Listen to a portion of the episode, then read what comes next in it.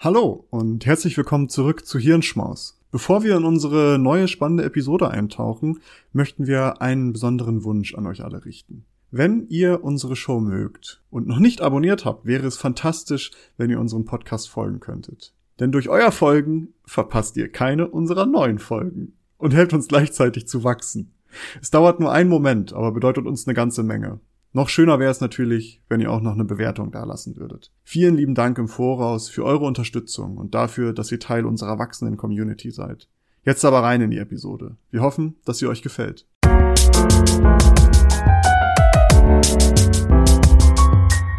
Hallo und herzlich willkommen zu einer neuen Ausgabe des Klugschwätzer Podcasts. Wie fast jede Woche mit Ausnahme der letzten, wo wir leider aus zeitlichen Gründen nicht in der Lage waren, äh, eine Folge vorzubereiten, äh, haben wir auch diese Woche wieder was für euch vorbereitet. Wir, das sind auf der einen Seite Maurice und ich, Nils. Moin, moin. Und diese Woche hat Maurice uns wieder ein Thema vorbereitet. Maurice, worüber sprechen wir heute? Wir sprechen über etwas, was ja gar nicht mal so lange her ist, dass wir das alle noch gemacht haben. Und zwar will ich so ein bisschen über Wahlen sprechen. Und was ich direkt mit äh, dazugeben möchte, wir haben am Ende wieder jemanden äh, als Gast dabei, der uns so ein bisschen ja, mehr, mehr Kenne zu diesem Thema beisteuern kann, aber dazu später. Ähm, also bleibt auf jeden Fall dran. Wir haben da auf jeden Fall noch ein kleines Experteninterview für euch, weil das natürlich auch nicht so 100% unser Fachbereich ist. Äh, wir haben es aber so gut es geht vorbereitet. Und äh, ich möchte im Grunde genommen einmal darüber sprechen, was, was, warum wir wählen und was es bei Wahlen vielleicht auch zu berücksichtigen gibt und was es da so wissenschaftlich, wissenschaftliche Erkenntnisse gibt. Aber vielleicht mal ganz, ganz grundlegend erstmal anfangen. Also, warum wir überhaupt wählen, ist ja klar, weil, naja, wir leben in einer Demokratie und Demokratie ist wenn wir das in die Wörter runterbrechen, ist Demos Volk und Kratein ist Herrschen, also Herrschaft des Volkes im Grunde genommen.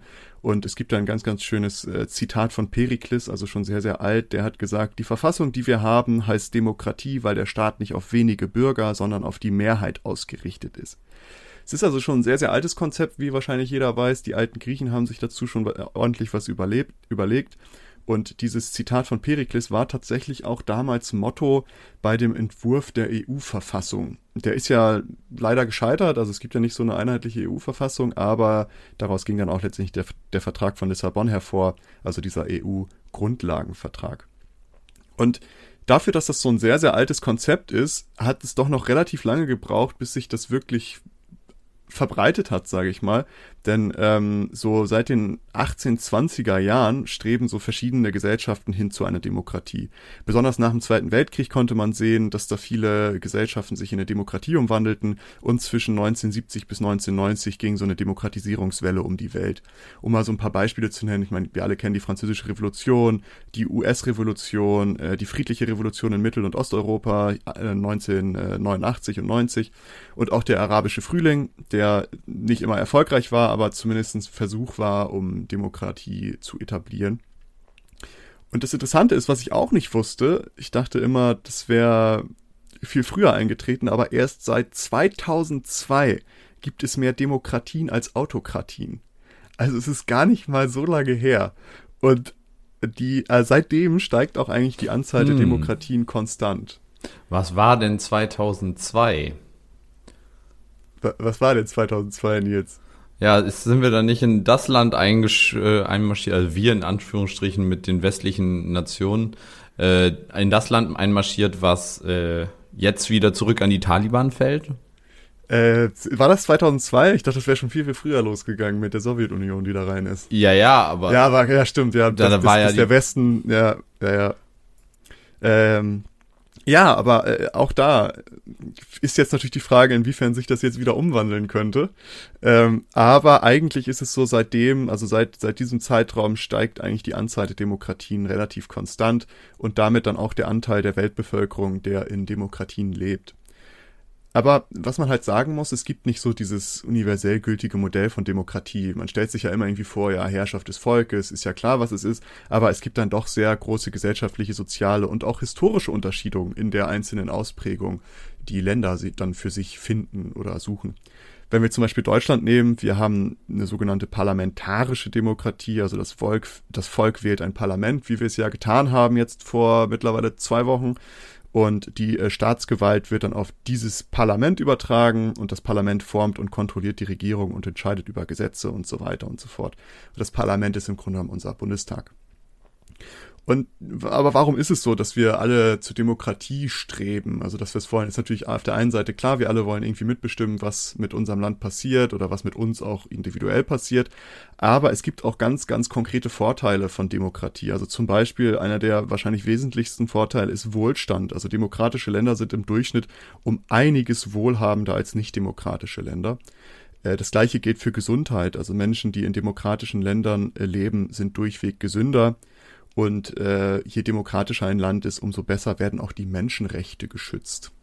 Ich, ich habe mal irgendwo, und ich kann es jetzt aber auch leider, weil ich die Quelle nicht zur Hand habe, aber ich meine irgendwann mal gelesen zu haben, je demokratischer ein Land ist, also es gibt so eine Skala ja, anhand der man mhm. messen kann, wie demokratisch ein Land ist, desto undemokratischer oder desto äh, äh mehr wünschen sich die Menschen wieder autokratische Systeme. Das waren nämlich. Ist, ja. ja. Sag mal. Nee, äh, mach ruhig weiter. Ich weiß nicht mehr, wo das war. Ich glaube, entweder war es in, in, so einer Katapultausgabe oder irgendwo anders. Auf jeden Fall gab es da wohl mal eine Studie zu. Ähm, aber don't quote me on that, aber ich meine, das mal gelesen zu haben. Äh, ich äh, ich, ich kenne es nicht, aber äh, vielleicht gibt's da draußen ja irgendwo jemand, der das, äh, der das fact-checken möchte. Aber ich kann es mir ein bisschen schon vorstellen, vielleicht. Es ist äh, vielleicht wie dieses, äh, wie dieses Karl Popper-Toleranz schafft sich selber ab Problem, weißt du, bei Demokratie. Irgendwann ja. denkt man sich so, ah, ich möchte wieder die starke Führung haben oder was auch immer. Ja. Und vor allen Dingen, also je mehr Demokratie man hat, desto mehr muss man ja auch mitmachen. Also, ja, ja, umso mehr und, Verantwortung trägt man selber. Ja, genau. Und das ist ja auch ja. teilweise anstrengend und da hat nicht jeder Lust drauf. Und ja. ach Mensch, kann da nicht jemand mal eine Entscheidung treffen? Vor allen Dingen ist es ja auch schön, wenn man jemanden hat, auf den man dann zeigen kann und sagen kann, ja, pff, du, das waren wieder die da oben. Die haben ja. wieder alles kaputt gemacht hier. Und man selbst ist dann raus aus dieser, ist genauso wie beim Klimawandel. Solange man noch auf die Regierung zeigen kann und sagen kann, ja, die macht ja auch nichts, muss man selbst nämlich ja nicht irgendwie was dran ändern, weil den genau könnte man, könnte man ja auch sonst irgendwie in den Griff kriegen. Ich hätte auch, ich hätte mir auch gewünscht, dass einfach Donald Trump die ganze Welt übernimmt und. Genau. Papa Donald, der wiegt uns in, in den wohligen Schlaf der, der Populisten. Der macht das schon. Aber naja, wir würden dann schon auf sehr, sehr viele Vorteile verzichten, weil ich hatte ja gerade eben die Menschenrechte schon angesprochen und dann ganz besonders da ist für mich immer Meinungs- und Pressefreiheit.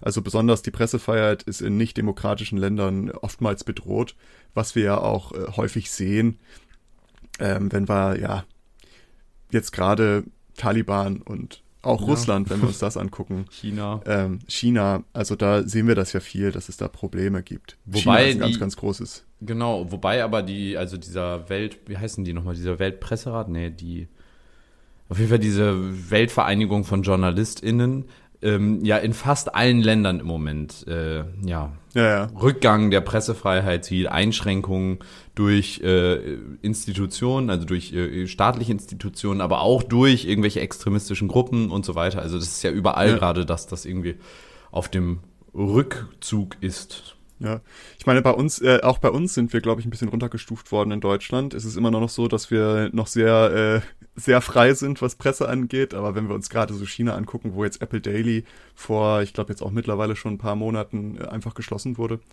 äh, ist das schon. Solange Sender wie Bild TV existieren dürfen, ist in Deutschland noch sehr viel Pressefreiheit. Also Pressefreiheit. Ich meine. Solange sowas noch in Ordnung ist, äh, darf man offensichtlich alles rumerzählen, was man will. Aber die Quoten sind ja nicht so gut, wie ich gesehen habe. Also ist ich habe ja, keine äh, Ahnung. Ich habe noch äh, nie da reingeguckt. Also den kleinen Re äh, der, wie heißt der, Julian Reichelt oder so? Ja, Julian Reichelt, ja. Uff, ganz anstrengend. Aber zurück zur Demokratie, genau. Ähm, was auch so ein Vorteil von Demokratie ist, ist Bildung. Also, weil äh, da ist so ein, wahrscheinlich so ein ambivalenter Prozess, weil bessere Bildung führt auf der einen Seite wahrscheinlicher dazu, dass eine Demokratie entsteht, und auf der anderen Seite genießen Menschen, die in bereits etablierten Demokratien leben, auch immer eigentlich einen besseren Zugang zu, zu Bildung und auch qualitativ bessere Bildung als solche. Und äh, ich glaube dann als, letzte, als letzten Vorteil, den ich nochmal rausgepickt habe, es gibt da natürlich sehr, sehr viele. Ähm, es gibt auch Nachteile, aber darum soll es heute mal nicht gehen. Äh, Frieden also wenn man in einem demokratischen Land lebt, genießt man deutlich häufiger Frieden auf, auf dem eigenen Boden, sage ich mal. Ähm, was ja, denke ich, sehr erstrebenswert ist, gerade in vielen Ländern momentan.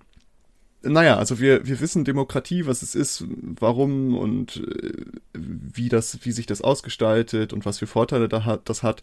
Und dann ist ja der, der Punkt, ja, warum dann wählen? Also was haben wir dann damit zu tun? Und naja, Demokratie, Herrschaft des Volkes und wir Menschen in einer Demokratie entscheiden halt darüber, wie die Pol Politik äh, sich grob gestalten soll. Und dabei ist eigentlich jede Stimme gleich viel wert. Damit also so eine Politik entsteht, mit der tatsächlich die Bedürfnisse des Durchschnitts der Gesellschaft abgebildet werden, sollte im besten Fall auch jede, jeder Mensch äh, wählen gehen. Denn nur so kann mitbestimmt werden und auch die Politik erreicht werden, womit der ja, Großteil der Bevölkerung letztendlich übereinstimmt. Und wenn wir uns jetzt so die Lage in Deutschland angucken und wenn wir schauen, naja, wie sieht denn das da aus? Wie stehen die Menschen zu Wahlen? Was gibt es da für Probleme vielleicht auch? Wie stehen die Menschen überhaupt zu Demokratie oder zur, zur Politik? Und wenn wir, wenn wir uns angucken, wie die Zufriedenheit mit der Demokratie in Deutschland ist, ist ein relativ unklares Bild. Also es gibt verschiedene Umfragen, die verschiedenes abfragen. Äh, und in einigen Umfragen ergibt es, dass circa über 50 Prozent der Menschen nur noch wenig beziehungsweise überhaupt nicht mehr zufrieden sind mit der Funktion unserer Demokratie. Ähm, andere Auswertungen wiederum zeigen zumindest, dass die Zufriedenheit mit der Regierung über die letzten Jahre relativ konstant geblieben ist. Ähm, Vertrauen in die Parteien ist in den letzten Jahren sogar gestiegen, also trotz Corona-Pandemie. Ähm, und, und äh, wieso? Also ich meine, es passiert ja ganz häufig in letzter Zeit, dass die ja, Sachen in ja. den Koalitionsverträgen gar nicht eingehalten werden. Ja, ich äh, dazu will ich gleich nochmal einen kleinen Disclaimer geben. Ähm, aber das, wie gesagt, das ist ein ganz unklares Bild. Je nachdem, was da wie abgefragt wird, mhm. ähm, entstehen da halt verschiedene Ergebnisse. Und eine andere Umfrage aus 2019 gibt zum Beispiel ähm, ja nochmal ein ganz, ganz anderes Bild. Während 2015 noch 81 Prozent der befragten äh, Menschen das politische System in Deutschland für stabil hielten, sind es heute nur noch, beziehungsweise 2019 waren es dann nur noch 57 Prozent. Mhm. Also von 81 auf 57, die haben das schon, schon ganz schön krass. Die haben schon so das richtig harte Horrorszenario daraus gefunden. Und das gleiche gibt es auch, also solche Umfragen gibt es auch von, äh, von der EU oder beziehungsweise in der EU. Und da ist auch die Frage Zufriedenheit mit der Demokratie in der EU.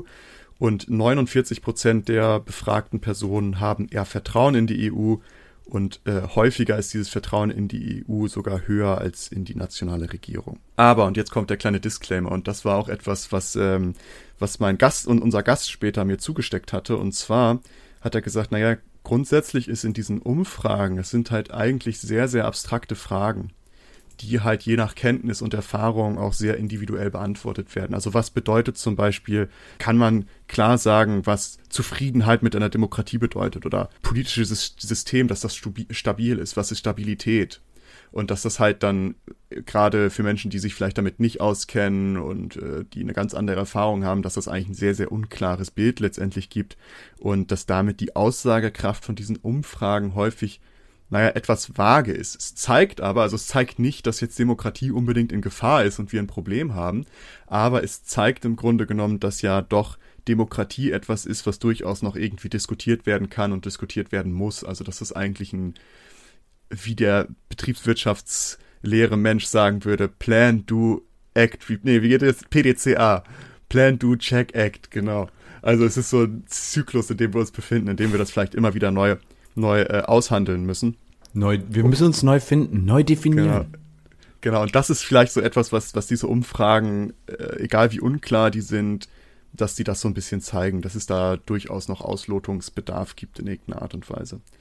Wenn wir uns jetzt genau die Wahlbeteiligung angucken, ist es in Deutschland, wenn wir zur letzten Wahl, also jetzt nicht diese, sondern die letzte, hatten wir 76,2 Prozent, das war 2017. Und das war einer der drei niedrigsten Wahlbeteiligungen, die wir seit 1949 hatten. Nur die zwei vorherigen Wahldurchgänge lagen noch niedriger. Also 2009 lagen wir bei 70,8, 2013 lagen wir bei 71,5 und ähm, das höchste, was wir bis jetzt eigentlich verbuchen konnten, waren äh, 1972 und das war eine Wahlbeteiligung von ganzen 91,1 Prozent. Krass. Das ist eigentlich schon schon krass. Also eigentlich, man denkt immer so 76 Prozent ist irgendwie hoch, aber mhm. man muss sich vorstellen, es sind immer noch 24 Prozent, die halt nicht wählen gehen, ne? Ja, voll. Das ist es echt viel. Ist, äh, es ist noch eine ganz schöne, eine ganz schöne Summe, die da halt nicht hingeht. Wenn wir uns jetzt noch die Zahlen äh, bei den EU-Wahlen angucken, ist es eigentlich bei der EU so ein kontinuierliches, kontinuierliches Abwärts. Mhm. Wobei 2019, also die letzte EU-Wahl, war ein enormer Anstieg im Vergleich zu den letzten Jahren. Da lagen wir dann bei 50,66 Prozent. Das ist aber immer noch verdammt wenig, ey. Das ist richtig wenig. Und das ist aber trotzdem der beste Wert seit den letzten vier Wahlen. Nur Deutschland oder gesamt? Naja, also, also EU-Wahl, also äh, gesamt. Ah, okay, aber das ist, okay, jetzt wäre interessant, wie viele Deutsche haben denn bei der EU-Wahl abgestimmt? Weil ich kann mir, also die Wahlbeteiligung in anderen Ländern ist ja auch häufig, also teilweise auch deutlich geringer. Je, je nachdem, also wir haben ja auch Länder wie beispielsweise Ungarn bei uns in unserer EU. Äh, Länder mit einer doch sehr fraglichen Demokratie. Also es ist auf jeden Fall so, dass man, äh, ich kann mal kurz gucken, Deutschland war 2019 61 Prozent circa. Wir sind besser als der Durchschnitt. Genau, also wenn wir, wenn wir mal gucken, äh, ich kann mal so schauen, äh, oh, UK lag nur bei 37, ja, Vereinigtes Königreich.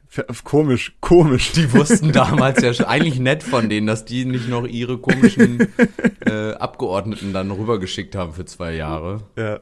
Also es ist auch so, dass man halt gerade sieht bei den etwas ähm, ja, größeren Ländern oder auch wirtschaftsstärkeren Ländern, die halt sehr viel vielleicht auch von der EU profitieren oder wie auch immer man das sagen möchte, dass die halt auch schon mehr wählen gehen. Die, die höchste Wahlbeteiligung lag bei Belgien ähm, was mich noch, also was ich noch krass finde, ist nämlich, wenn man sagt, ja, also die Wahlbeteiligung, wenn die gering ist, dann äh, ganz viele Menschen, die in diesem Land leben, nutzen ihr Wahlrecht nicht. Was ich aber auch noch krass finde und was man dabei bedenken muss, ist, dass ganz viele Menschen in diesem Land leben, praktisch von den äh, Folgen und auch von, also von den politischen Folgen irgendwie abhängig sind, aber gar nicht wählen dürfen hier, weil sie nie die offizielle Staatsbürgerschaft bekommen mhm. haben, obwohl sie schon jahrzehntelang hier leben.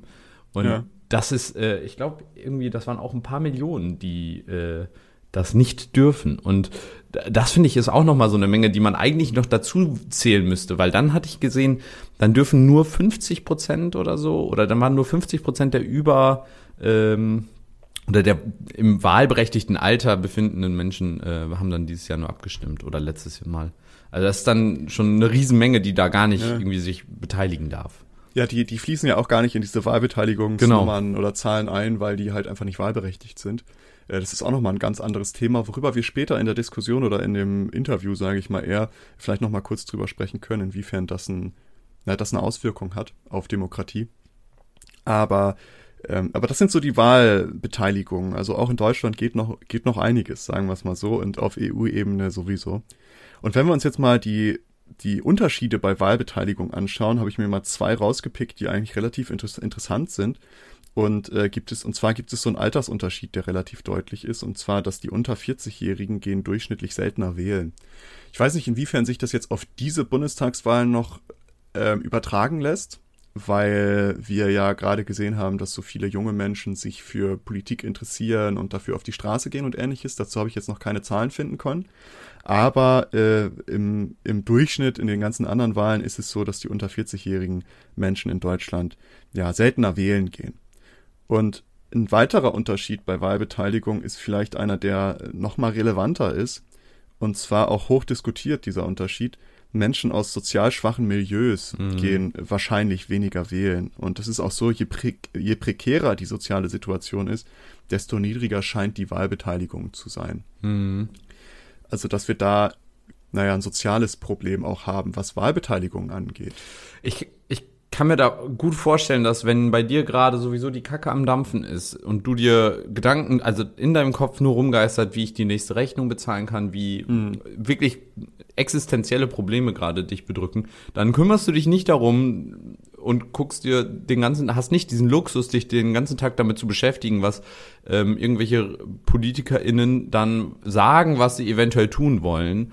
Und ja. ähm, du bist, glaube ich, dann eher mit den wirklich existenziellen Problemen eventuell beschäftigt. Und was dann dazu führt, dass du eventuell gar nicht die Zeit dafür aufbringen kannst, dich damit zu beschäftigen. Und eventuell fühlt, das sagen ja auch ganz viele, und das ist ja auch äh, in den letzten Jahren so gewesen, eventuell kommt gar nicht so viel von den Sachen bei dir an. Ja, genau, das glaube ich auch. Also es ist ja sowas, was ja, was wir ja auch wissen, es gibt einen sozialen Unterschied in Bildung. Mhm. Also, dass wir da ja auch ein Problem haben, dass, aus, dass Kinder aus sozial schwächeren Milieus oder Menschen aus sozial schwächeren Milieus ähm, häufig eine schlechtere Bildung genießen. Und das hat ja auch viel damit zu tun, also gerade politische Bildung, damit du überhaupt weißt, was das ja. bedeutet. Und ähm, also da, da sieht man tatsächlich einen, einen, Unterschied. Ich meine, die Wahlbeteiligung, auch da wieder nur gefährliches Halbwissen, habe ich bei der Wahlberichterstattung aufgeschnappt. Bei den unter 40-Jährigen ist auf jeden Fall gestiegen.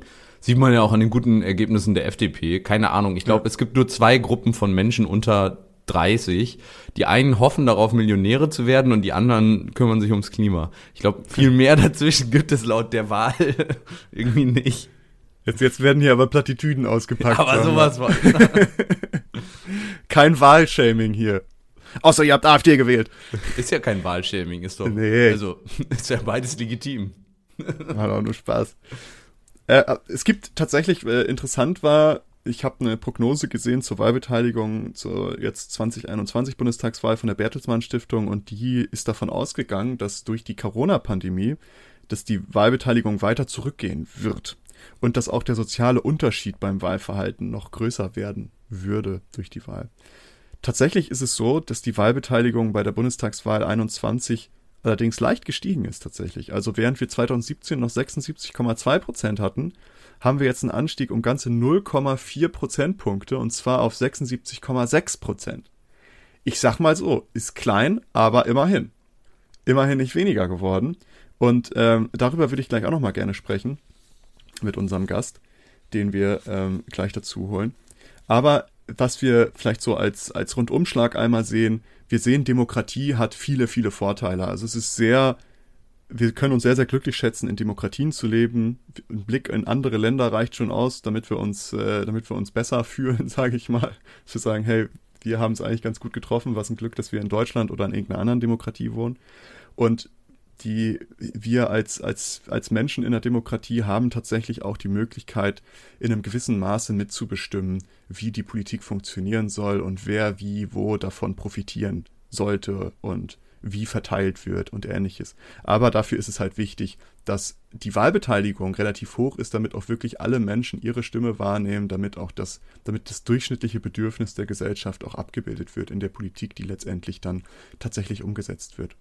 Ja, ähm, wie ich schon am Anfang ange angeteased hatte, haben wir noch einen Gast für uns für dieses Thema gewinnen können, weil wir sind ja natürlich nicht Experten drauf und dann dachten wir, es wäre vielleicht ganz schön, jemanden zu haben, der da ein bisschen mehr Kenne hat und ein bisschen mehr Einblick uns präsentieren kann, wo wir mal ein paar Fragen auch klären können. Und zwar ist es mir eine große Freude, heute Stefan Hausner hier begrüßen zu dürfen. Und äh, Stefan Hausner ist wissenschaftlicher Mitarbeiter am äh, Jean Monnet Lehrstuhl für europäische Integration und Europapolitik des Instituts für Politikwissenschaften der Universität Duisburg-Essen. Dort ist er unter anderem in der Lehre im Bereich Europa eingebunden, wo er regelmäßig die Kurse Wahlbeteiligung und NichtwählerInnen in Europa und Europa in Zahlen gibt. Derzeit befindet er sich in der letzten Phase seiner Dissertation und seine Forschungsschwerpunkte sind die europäische vergleichende Wahlbeteiligungsforschung, rechtspopulistische Parteien in Europa sowie das Institutionsgefüge der Europäischen Union. Hallo Stefan, ich hoffe, ich habe nichts Falsches über dich erzählt. Hallo, äh, war glaube ich alles richtig. Ich äh, vermutlich die Institutsleitung würde sagen, es ist das Institut für Politikwissenschaft und nicht für Politikwissenschaften. Da ah, okay, äh, gut. liegt der Teufel im Detail, aber ähm, äh, sonst war glaube ich. Gut, aber im Großen und Ganzen äh, fühlst du dich gut beschrieben, das ist doch schon mal was. Und ähm, du weißt ja auch schon grob, worüber wir gesprochen haben hier vor, bevor wir dich dazugeholt haben. Und zwar über Wahlbeteiligung und Demokratie in Deutschland und ähm, wie da so die, die Lage ist, sage ich mal ganz grob. Und was wir, worüber wir als letztes gesprochen haben, waren gerade Wahlbeteiligung und auch Unterschiede in Wahlbeteiligung. Also zum Beispiel der soziale Unterschied, dass Menschen aus sozial prekären äh, Lagen weniger häufig oder seltener wählen gehen. Ähm, und wir haben auch über die Prognose zur Wahlbeteiligung 2021 gesprochen von der Bertelsmann Stiftung, die ja durch die Medien gegangen ist, wo es darum ging, es wird, die Wahlbeteiligung wird wieder sinken und auch diese soziale Ungleichheit wird, wird weiter steigen. Und zumindest bei der Wahlbeteiligung haben wir gesehen, dass es gar nicht so gesunken ist. Hast du da vielleicht irgendwie so eine, so eine Idee, woran das liegen könnte, dass die Corona-Pandemie doch gar nicht so der politikverdrossene Schlag war, dass die Wahlbeteiligung sinkt? Ja, ähm, ich würde sagen, in der Politikwissenschaft sind Prognosen halt ohnehin immer schwierig. Deswegen äh, hat sich die Bertelsmann Stiftung da äh, ganz schön aus dem Fenster gelehnt, vielleicht auch. Ähm, eigentlich auch nicht zwangsläufig ähm, im Trend, dass in letzter Zeit die Wahlbeteiligungen weiter sinken, sondern ähm, mhm. äh, da hat man so seit fünf bis zehn Jahren ja ohnehin, ja eher seit fünf Jahren, äh, so eine kleine Trendwende ähm, gesehen, dass es bei vielen ähm, Landtagswahlen, aber auch im europäischen Vergleich dann doch wieder ein bisschen aufwärts ging. Ähm, ähm, das heißt, die Prognose kam eh so ein bisschen ähm, entgegen des Trends. Sie haben das natürlich durch die Corona-Pandemie begründet ähm, mhm. und das klang auch schlüssig. Ich glaube, was Sie da noch nicht sehen konnten, ähm, ich glaube, die Prognose stammt aus dem Frühjahr oder Frühsommer mhm. äh, des Jahres. Ähm, was man da, glaube ich, noch nicht so richtig mit einbezogen hat, ist der Aufstieg der SPD und dass es ähm, zu so einem super knappen Rennen am Ende wurde zwischen CDU und SPD. Ähm, äh, und das ist immer gut für Wahlbeteiligung, wenn es richtig knapp wird, wenn, wenn Bürger und Bürgerinnen merken, hier geht es um irgendwas. Wenn, wenn Wahlen ja. vorher schon mit 30 Prozentpunkten Unterschied entschieden sind, dann ist es langweilig. Aber ähm, hier konnte man aus den, aus den Umfragen zumindest irgendwie ableiten oder das Gefühl bekommen, okay, hier geht es wirklich um irgendwie ein, zwei Prozentpunkte, so war es ja letztendlich dann äh, am Ende auch. Ähm, und das macht das Wählen einfach so ein bisschen spannender. Ähm, das mobilisiert natürlich auch ähm, Leute, die vielleicht vorher zwar sympathisiert haben mit den Parteien, aber jetzt nicht zwangsläufig zur Wahl gegangen wären. Das mobilisiert dann aber die nochmal besonders. Genau, und deswegen, ähm, ja, dazu ähm, vielleicht noch, es lagen auch klare Themen einfach auf dem Tisch, ähm, mhm. klarer als vielleicht bei manchen anderen Wahlen vorher. Ähm, es war, wurde dann doch ähm, trotz äh, Themen Armut in den Triellen irgendwann dann doch rausgearbeitet, dass es um einiges geht. Ähm, Mm, so dass ich jetzt zumindest irgendwie in den zwei Monaten vor der Wahl auch nicht unbedingt von einer von einem Weit- oder von einem Absinken der Wahlbeteiligung ausgegangen wäre, sondern naja, Steigerung ist es ja jetzt ganz knapp, aber das ja, ist ungefähr konstant immerhin. bleibt. Ja. Ähm, also ich würde sagen, die, die Prognose der Bertelsmann Stiftung war einfach ein bisschen zu früh. Und ähm, äh, so ein paar Parameter konnte man da vielleicht noch gar nicht so absehen. Mich hat das tatsächlich auch ein bisschen verwundert, als ich das gesehen habe, weil man ja gerade, also es für mich habe ich immer das Gefühl, dass sich so politisch sehr, sehr viel gerade tut. Also auch gerade mit Klimabewegung, Fridays for Future, dass halt viele Menschen mobilisiert werden, sich für Politik zu interessieren. Und ähm, da und auch Corona-Pandemie hatte ich immer so ein bisschen das Gefühl, dass das mehr wieder für Politik begeistert, was man ja vielleicht auch bei den Umfrageergebnissen von der FDP sieht, die ja, ähm, ja schon sehr stark oppositionell da unterwegs waren, was so Corona-Maßnahmen, Freiheit und sowas anging. Ähm, Darum äh, ist es interessant, aber es ist eine interessante, äh, interessante Sache, dass wir auch irgendwie den Thrill brauchen, um wählen zu gehen. Ja. Dass, wir, dass ja. wir das spannend dann finden. Vielleicht beschreibt es das auch ganz gut, dass man dieses Gefühl eben braucht, dass die eigene Stimme noch so einen Impact Stimmt, hat. Stimmt, ja. Also dieses Gefühl, ich kann hier jetzt gerade was bewegen und sonst ist eh schon, wie gesagt, alles irgendwie entschieden und meine Stimme spielt keine Rolle mehr. Und ich glaube aber auch, dass genau da dann eben solche, ich sag mal, polarisierenderen Parteien, wie beispielsweise die Grünen mit der Klimabewegung, aber auch im aus meiner Sicht negativen Falle die AfD mobilisieren konnten. Die AfD hat man ja gesehen, konnte im, äh, ja, im Osten ganz große er Erfolge einfahren, auch in dieser Wahl bundesweit natürlich nicht, aber äh, gerade im Osten haben sie was gewonnen. Und das war vielleicht das, was am Anfang auch irgendwie dafür gesorgt hat, dass da so eine, sage ich mal, Bewegung zum Wählen und wieder zum Partizipieren aufkam. Die SPD hat ja dann erst wirklich, sage ich mal, Stimmen gewonnen, als sie es geschafft hat, bei, den, äh, bei der CDU auch viele Stimmen abzugraben. Und da frage ich mich dann natürlich, ist das vielleicht auch so ein, so ein ich nenne es mal Concept-Shift gewesen, also so ein gedanklicher Shift gewesen, dass bei diesen Befragungen zu Beginn einfach die Grünen, die hatten ja, waren zeitweise die stärkste Kraft. Und lag das eventuell daran, dass sie am Anfang deutlich mehr mobilisieren konnten und dass dann über die Zeit hinweg eben durch die wieder mehr, sage ich mal, Bekanntgabe, dass also auch dieses Partizipieren der, der, ich nenne es mal, älteren Generationen auch bei diesen Umfragen dann so gesehen, dass dadurch dann eben äh, die Grünen dann in den äh, Umfragen auch immer weiter gesunken sind und dann eben so ein Trend entstanden ist? Hm, weiß ich nicht. Ich glaube, ähm, dass die Grünen äh, eine Zeit lang äh, einfach die Chance hatten, äh, die nächste Regierung führend ähm, äh, mitzugestalten. Das entspricht schon deren Potenzial, aber ich meine, der Wahlkampf lief jetzt nicht Bombe so, ne? Ähm, ja. äh, auch für die Grünen nicht. Ja, es gab, glaube ich, verschiedene Vorurteile dann ähm, gegenüber der Spitzenkandidatin, dass sie irgendwie zu unerfahren sei oder sowas. Ohne das jetzt bewerten zu wollen, ob Habeck die bessere Wahl gewesen wäre oder nicht. Ich glaube, der hätte ja. auch seine Probleme gehabt, aber diese Vorurteile wurden ja schon gespielt. Meiner Meinung nach immer so ein bisschen seltsam, weil man dabei außer Acht lässt, dass ein, ein Macron oder ein Justin Trudeau oder so in, in einem ähnlichen Alter waren und überhaupt kein, also den feiern alle ja. irgendwie als, als die Helden. Ja. Ähm, äh, und als die junge Generation oder ein Sebastian Kurz oder so. Ach so, auf brandheißes Thema gerade. Genau. Nicht mehr so gefeiert, aber äh, immer noch an der Macht sehr jung. Also ich glaube, das hatte weniger mit, mit, mit ja, Mobilisierungspotenzialen von Nichtwählerinnen zu tun, äh, sondern ähm, da gibt es Verschiebungen zwischen den Parteien und in, innerhalb der Lager. Und das ist ja auch, das hast du ja eben gesagt, äh, ganz wichtig, ähm, dass es da unterschiedliche Mobilisierungen gibt. Äh, einmal versucht man irgendwie aus dem Nichtwahllager eben Leute zu mobilisieren und äh, mal so, mal so Wähler zu gewinnen oder sowas. Äh, und dann eben versucht man ja auch in den anderen Lagern irgendwie abzugreifen. Und was du eben gesagt hast, war ja, die SPD von der zur SPD sind eben ganz viele CDU-Wählerinnen äh, gelaufen. Die haben aber vorher auch schon gewählt. Das hat mit der Wahlbeteiligung ja jetzt erstmal ähm, weniger zu mhm. tun ähm, und sind zwei sehr unterschiedliche Arten ähm, von Mobilisierung, die da zeitgleich dann eben stattfinden, ähm, weshalb es dann zu ja, Veränderungen in Wahlergebnissen oder so kommt.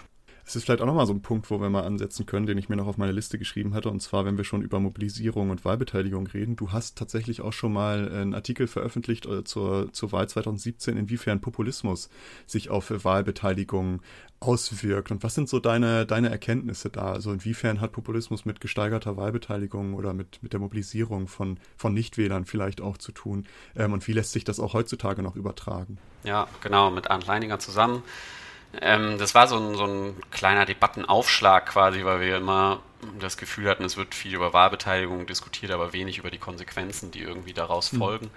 Und ihr habt das eben so ein bisschen angeteasert, naja, die, die äh, extremeren Lager würden gewinnen und das ist ja auch so, dass es so dieses Sprichwort gibt, wer nicht wählt, wählt rechts oder sowas, ähm, mhm. weil diese Gruppen eben immer besonders gut mobilisieren können. Wir haben uns das eben vor allem ähm, im Hinblick auf die AfD angeschaut, weil sie als relativ neue Partei dann eben ähm, profitieren, vermeintlich profitieren konnten. Und tatsächlich konnten wir zeigen ist so ein großes Wort in der Politikwissenschaft, aber ähm, nahelegen. Wir haben, genau, wir haben versucht, äh, datengetrieben nahezulegen, ähm, dass das sehr, sehr abhängig ist vom Kontext, mhm. in dem die Wahl gerade stattfindet und welche Themen mhm. da ähm, salient, sagt man dann so, äh, äh, also welche Themen gerade ja, äh, Thema sind, äh, sozusagen ähm, in dieser Wahl. Davon ist das super abhängig, ob Populisten gewinnen oder nicht, weil es sehr, auch wieder sehr unterschiedliche Effekte gibt, die, de, die das spielen kann. Populismus kann neue Wählergruppen erreichen und das schreibt sich zum Beispiel die AfD in dem Fall ja auch auf die Fahne. Wir äh, sind irgendwie die Partei gegen die Mainstream-Parteien, die einzigen, die hier diese Inhalte verkaufen. Und sie versuchen damit Leute zu erreichen, äh, die eben von den Mainstream-Parteien äh, nicht, mehr, nicht mehr abgeholt werden. Und wenn dieser Effekt zutreffen würde ähm, oder stark ist, dann würden eben auch Populisten von gestiegener Wahlbeteiligung profitieren, weil sie mehr Leute zur Urne bekommen. Es gibt aber auch andere Effekte, die damit reinspielen, zum Beispiel, dass Leute abgeschreckt sind von einer relativ harschen Rhetorik von äh, oft äh, rechtspopulistischen Parteien mhm. und gerade deswegen ja abgeschreckt sind vom gesamten politischen System und deswegen gerade nicht wählen gehen. Und es gibt natürlich auch diejenigen, die die Gefahr von rechts dann eben sehen oder die gerade nicht wollen, dass ähm, eine ja rechtspopulistische, in Teilen rechtsradikale Partei ein Mitglied des Deutschen Bundestags ist und gerade deswegen wählen gehen, weil sie sie klein machen möchten äh, und dann eben andere Parteien wählen. Das heißt, Populismus, der Populismus an sich oder ähm, kann dazu führen und hat im Fall der AfD, glaube ich, schon dazu geführt, dass die Wahlbeteiligung an sich gestiegen ist, ähm, weil sie zu mehr Wettbewerb im System geführt hat und zu deutlich stärkerer Polarisierung mhm. äh, im System geführt hat. Es ist aber eben sehr unabhängig von der jeweiligen Wahl, ob die AfD selber davon profitieren konnte oder andere Parteien, ähm, je nachdem, welches Thema gerade so en vogue war. Und in dem Artikel ist es dann so, dass wir gesehen haben, dass bei den Landtagswahlen, äh, die nach 2015, also die 2015er Landtagswahlen, da konnte die Partei profitieren, die AfD, weil das Thema Migration da sehr, sehr stark war. 2016 bei den Landtagswahlen konnte sie eigentlich nicht profitieren, sondern eher das Gegenteil. Da war das Thema eben auch nicht mehr ganz so stark. Äh, 2017 bei den Landtagswahlen dann auch nicht mehr so unbedingt. Und bei der Bundestagswahl 2017 war es so, dass das durch das letzte TV-Duell, was ich weiß nicht mehr wie lange geht, aber ähm, also locker 50 Prozent oder so der, mhm. der Zeit wurden dazu aufgewendet, über Migration zu sprechen. Dadurch kam in den letzten, in der letzten Woche, in den letzten anderthalb Wochen dieses Thema wieder so stark hoch, worauf sich die AfD dann wieder aufsetzen konnte. Deswegen konnten sie bei der 2017er Wahl dann eben doch wieder von dieser gestiegenen Wahlbeteiligung profitieren. Aber ja, so eine, so eine allgemeine irgendwie Aussage, naja, gestiegene Wahlbeteiligung heißt gleich ähm, mehr Stimmen für Populisten oder so, kann man mhm. eben nicht machen, sondern es hängt ähm, ja einfach super von anderen Kontexten ab, die man zum Teil dann eben auch ja, kontrollieren kann. Finde ich aber auch äh, schön, dass das nicht so eindeutig ist, weil man liest es ja häufig irgendwie in den Medien, in der Zeitung steht dann wieder, ja, AfD konnte wieder ja. Nicht-Wähler mobilisieren ja. durch populistische. Aber ich finde das schön, dass du hier die Unterscheidung auch machst, ja, sie mobilisieren vielleicht, aber nicht nur zu ihren Gunsten. Ja. Ähm, ich glaube, das ist ein ganz wichtiger Punkt, dass man das nochmal mit reinbringt, sodass sie vielleicht auch ähm, gerade die mobilisieren, die sie nicht haben wollen. Und aber es ist ja auch sowas, ähm, wenn ich das richtig verstanden habe, es lässt sich ja auch europaweit so ein bisschen bisschen sehen, oder? Dass genau das, das, der gleiche Effekt zum Beispiel auch in Frankreich oder in den Niederlanden, wo wir ja auch starke populistische Vertreter haben mit Gerd Wilders und Marie Le Pen, ähm, dass da im Grunde das gleiche ist. Als da diese Migrations, das Migrationsthema ganz groß war, äh, hat man da ja auch mitbekommen, dass die die Themen besetzt haben und das auch sehr, sehr gut besetzt haben, leider sage ich mal in Anführungsstrichen, ähm, und da dann die entsprechenden Erfolge verzeichnen konnten. Ja. Was ich jetzt aber interessant finde, ist, ähm, dass dieser, dass die Corona-Pandemie nicht unbedingt dazu geführt hat, weil wir sehen ja, dass äh, bei der Bundestagswahl die AfD jetzt nicht groß gewonnen hat, sage ich mal. Ähm, und das war so etwas, was ich mir durchaus hätte vorstellen können, weil wir ja durch diese Corona-Pandemie schon sehr polarisiert irgendwie waren. Hast du da vielleicht so deine zwei Cent dazu, warum das nicht so das, das Thema war, wo die jetzt wirklich mit Populismus sich, äh, sich hervortun konnten? Mm, ja, ist, glaube ich, auch wieder eine Mischung. Ich habe jetzt auch mhm. keine völlig vollends überzeugende Meinung äh, dazu. Erstmal glaube ich, dass die AfD sich schon sehr schnell ähm, versucht mhm. hat, auf die Seite der Querdenkerbewegung zu schlagen, die vielen Leuten, die vielleicht nicht endgültig zufrieden sind mit Corona-Maßnahmen, wie sie ähm, von Regierungen eingesetzt werden, denen das aber trotzdem zu krass ist, dann irgendwie als ja. Querdenker bezeichnet zu werden. Ähm, oder ähm, ja, und diese Querdenkerbewegung ja auch relativ offensichtlich dann ähm, nicht nur unterwandert, sondern relativ prominent auch geführt ist von äh, ziemlich, ziemlich rechten äh, Gruppen, so dass dieses Thema eben dann eben nicht so durchkam. Dazu sind viele der Corona-Maßnahmen ja auch Ländersache, ähm, deswegen sehr kleinteilig und zerstückelt. Das wurde ja auch durchaus kritisiert und am Föderalismus-System ähm, quasi gezweifelt, ob das alles so gut wäre. Aber dazu, dadurch hat die AfD eben auch nicht diesen einen Ansatzpunkt und kann sagen, mhm. ja, das und das ist hier scheiße und äh, Frau Merkel ist schuld, sondern äh, ich glaube, das haben das hat man schon sehr schnell verstanden. Das ist eben nicht Frau Merkel schuld, sondern das sind ganz viele unterschiedliche Ebenen, die das auch sehr unterschiedlich handhaben. Und dadurch eben schwieriger, so einen Zugriffspunkt zu finden als Thema. Jetzt mache ich hier so ein bisschen Wahlberatung für die AfD. Das ist eigentlich auch nicht, auch nicht so mein, nicht mein Anspruch, aber naja. Ähm, und äh, was ich mir als drittes vorstellen kann, ist eben Unsicherheit. Ne? Also die, während man sich vielleicht über Migration ein ein Intu eine intuitive Haltung dazu hatte, wie man dazu steht oder ob das zu viel ist oder nicht und ähm, ob Grenzen geschlossen werden sollen oder nicht. Ob, da kann man vielleicht so eine intuitive Hand Haltung zu entwickeln. Ähm, ich glaube, bei der Corona-Pandemie konnte man das sehr, sehr lange nicht, weil man einfach damit noch nie konfrontiert war. Das war sowas, mhm. wo, wo alle geschwommen sind und nicht mehr, nicht mehr so richtig wussten, wohin. Und dann, ja, findet man manche Freiheiten, die man irgendwie genommen bekommt und man muss Maske tragen, irgendwie vielleicht schlimm oder nicht angenehm, aber man weiß halt nie, was, was so, was ist denn die Konsequenz, wenn ja. wir das jetzt halt nicht machen. Ähm, und ich also die offensichtliche Konsequenz ist, Leute sind gestorben ähm, und äh, man kann das auch selber bekommen. Wenn ich nur Migranten raushalte, geht es mich se selbst erstmal wenig an. Wenn ich aber selber Corona bekomme, ähm, ja. dann ähm, ja, geht mich das sehr wohl was an. Und aus dieser Melange, glaube ich, hatte die AfD einfach, auch weil ja die die anderen Parteien sich nicht zwangsläufig einig waren in dieser Politik, nicht so den Zugriffspunkt, wo sie sagen konnte, hier, wir sind die, ähm, die gegen, wieder gegen das politische Establishment wettern, sondern sie waren halt die, die sagen konnten, naja, wir stellen uns irgendwie auf die Seite der, der Querdenkerbewegung und das ist halt eine rechtsverseuchte Gruppe.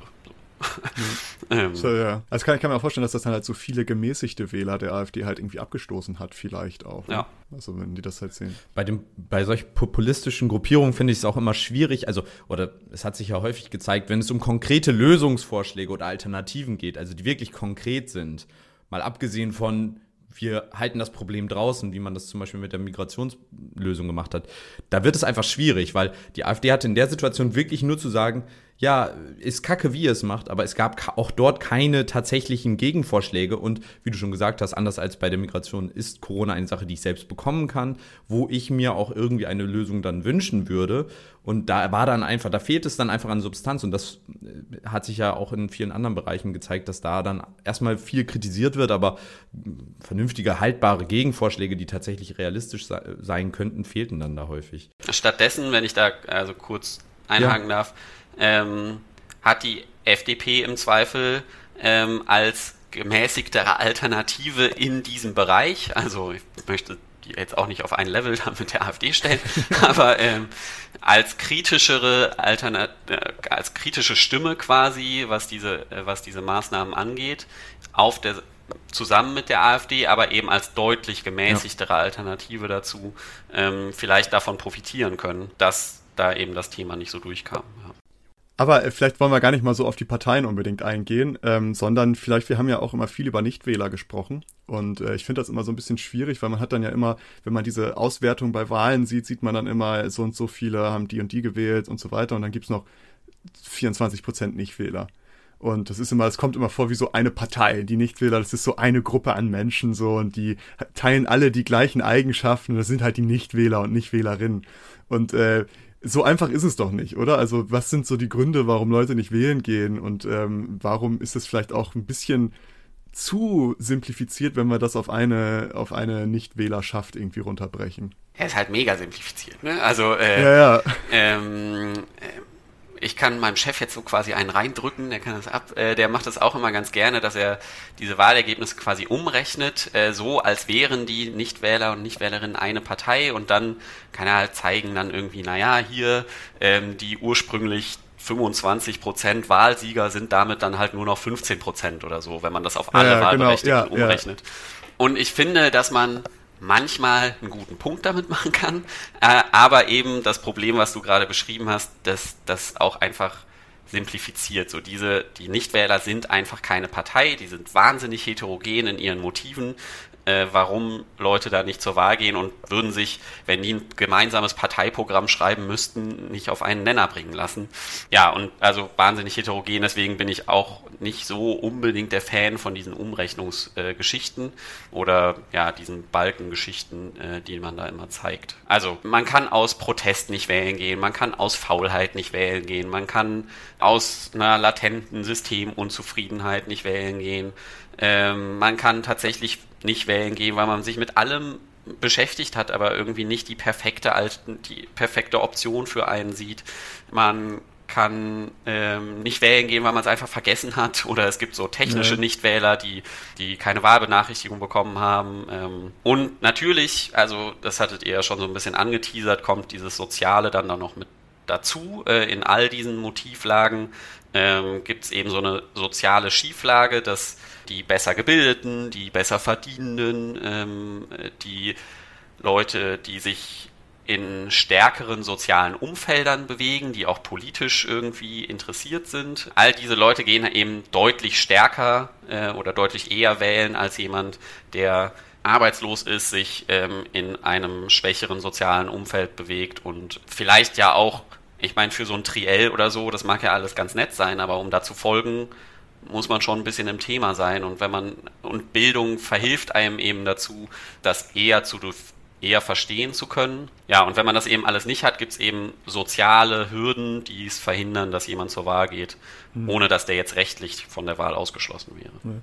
Aber was, was könnte das für ein Problem werden? Also das ist ja, diese soziale Ungleichheit ist ja viel diskutiert, also gibt es ja auch prominente Stimmen dafür und andere sagen, es ist gar kein Problem und so weiter und so fort.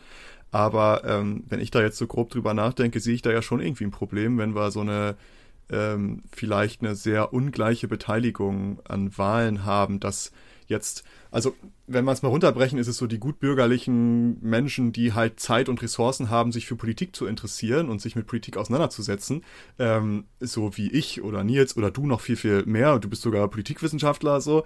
Ähm, du weißt noch mal fünfmal mehr als wir. Und für uns ist es ja manchmal schon schwierig, da irgendwie alles zu durchsteigen, dass wir wissen, okay, wer will jetzt was und wie ist das am sinnvollsten ähm, und was für Auswirkungen hätte diese Steuerpolitik auf den Geringverdiener äh, und so weiter und so fort. Hey, äh, da ist der Politikwissenschaftler auch raus, also der, ähm, ja. in dieses Nitty-Gritty und so. Da kommen die Prognosen wieder. Ja. und irgendwelche kruden Rechnungen, die da plötzlich aufgestellt werden. Ähm, aber äh, das ist es ja halt, also man, und diese Leute, die dann keine Ressourcen haben, sich damit auseinanderzusetzen, ähm, zeitlich oder auch Bildungsressourcen, haben dann ja auch nicht die Möglichkeit, so zu partizipieren, dass sie selber davon profitieren würden.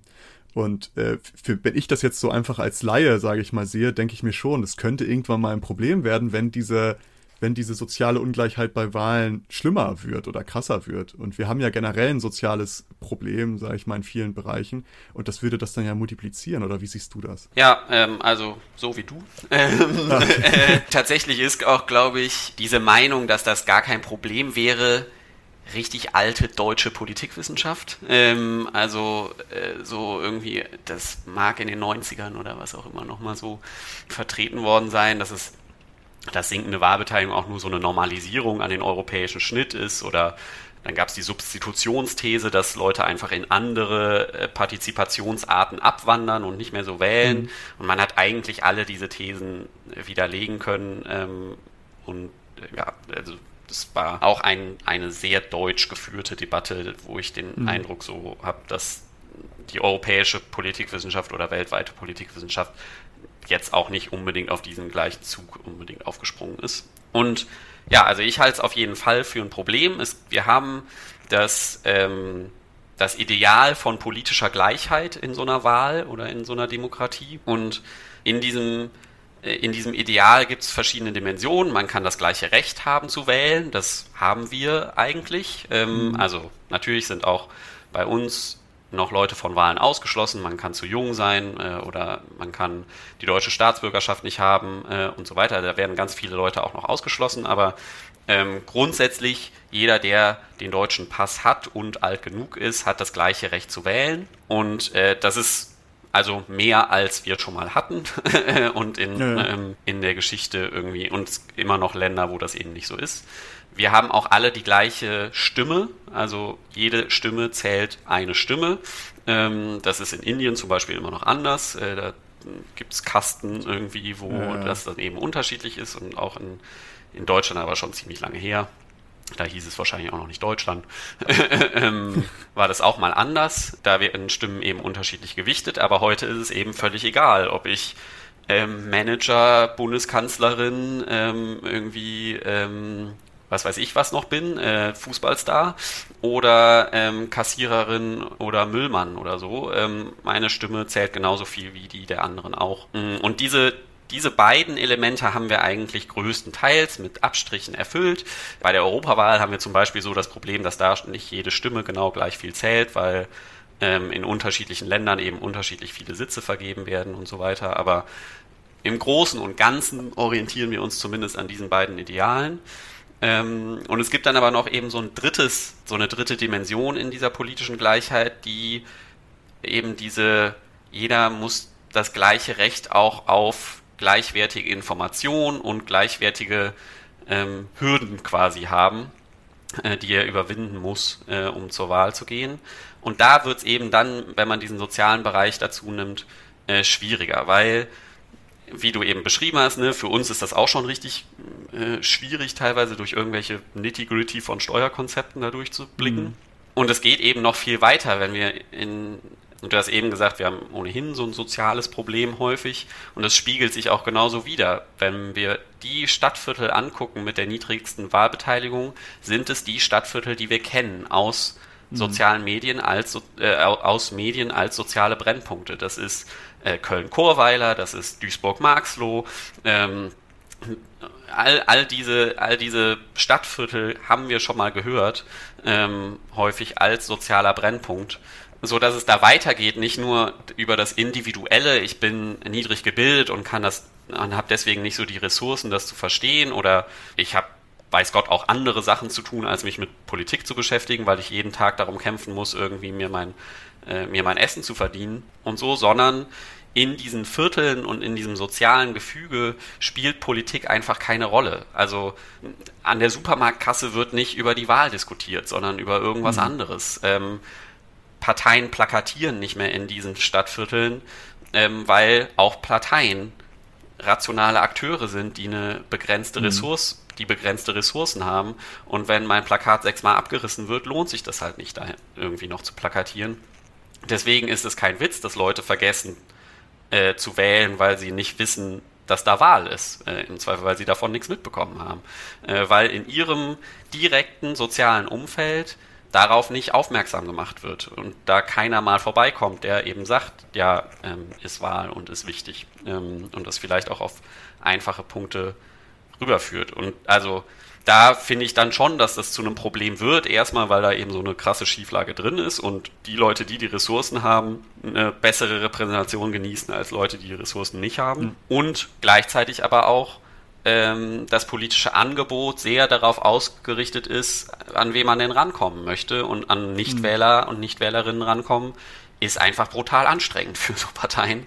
Ähm, und es ist eben einfacher als SPDler den CDUler äh, zu überzeugen. Also äh, es gab, ich glaube auch noch Bundestagswahl 2017, äh, gibt es einen Bericht von einem Duisburger, des Duis Uni Duisburg-Essen, ne, deswegen kenne ich mich da so ein bisschen aus, von einem Duisburger äh, SPD-Vorsitzenden, der sagt über Duisburg-Marxloh, ja, ich weiß, warum wir da verloren haben. Wir waren halt nicht da, wir werden da angespuckt. So. Ähm, ja. Und angespuckt werden, da hat halt keiner Bock drauf. Deswegen, also verständlicherweise, ne? Aber ja, ähm, ja das, das führt dann eben dazu, dass Parteien dort nicht aktiv sind, nicht präsent sind, ähm, nicht plakatieren, was auch immer. Und ja, Politik dann in diesem Viertel und auch bei den Leuten selber keine Rolle mehr spielt, weil sie sich ohnehin verlassen fühlen und äh, ja, sie da keinen Sinn drin sehen, dann auch noch wählen zu gehen. Die ein, ich glaube, die einzige Partei, die ihr Parteiprogramm oder das Wahlprogramm jetzt für die diesjährige Bundestagswahl in leichter Sprache zur Verfügung gestellt hat, war, glaube ich, die Linke.